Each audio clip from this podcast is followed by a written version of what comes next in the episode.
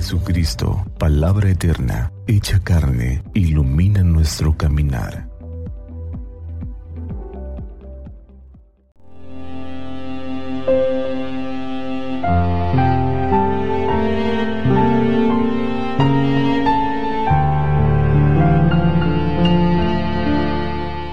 Jueves de Corpus Christi 2023 Del Santo Evangelio según San Juan En aquel tiempo Jesús dijo a los judíos Yo soy el pan vivo que ha bajado del cielo.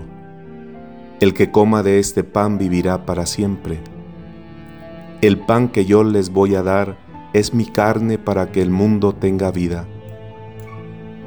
Entonces los judíos se pusieron a discutir entre sí, ¿cómo puede éste darnos a comer su carne? Jesús les dijo,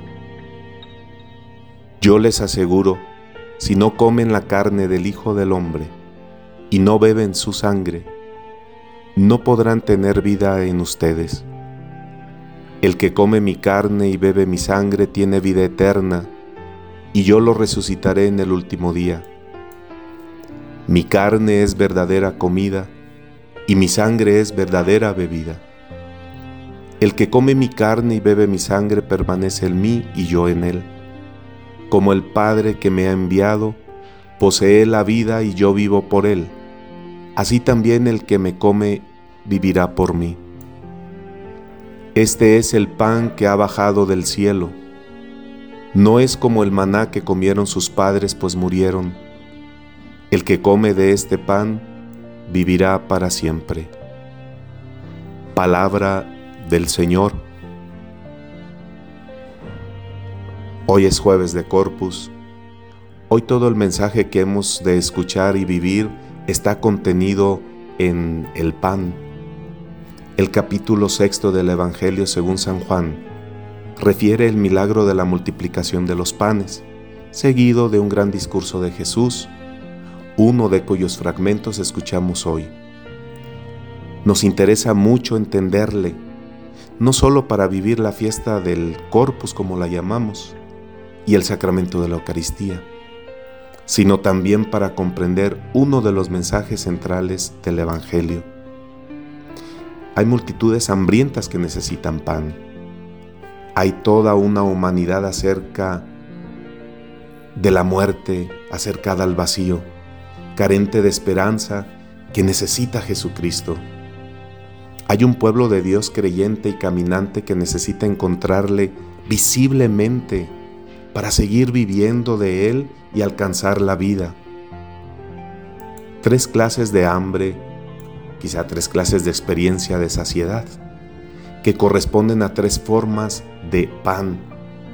El pan material, el pan que es la persona de Jesús y el pan eucarístico.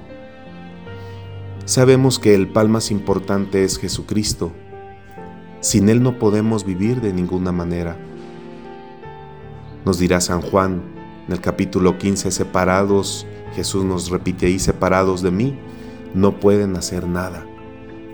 Pero Él mismo quiso dar a comer al hambriento y además hizo de ello un imperativo evangélico fundamental Seguramente pensaba que era una muy buena manera de revelar y verificar el amor de Dios que salva, pero también quiso hacerse accesible a nosotros en forma de pan, para que quienes aún caminamos en esta historia permanezcamos en ese amor y alcancemos así la vida con B mayúscula.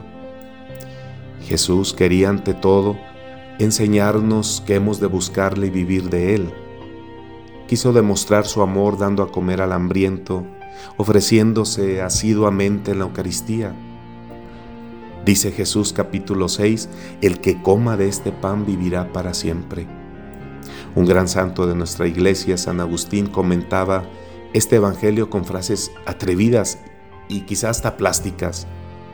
Decía San Agustín de este texto Juan capítulo 6, cuando se come a Cristo, se come la vida.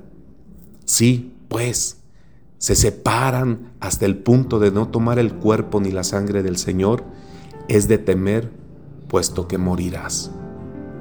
Este jueves de Corpus, pues, nos recuerda que en cada Eucaristía hay una fuerza liberadora que hace presente a Cristo resucitado, el cual nos hace libres de la codicia y de la ambición de poder, nos hace libres para amar. La Eucaristía sabemos que nos libera para vivir en la comunión con los otros.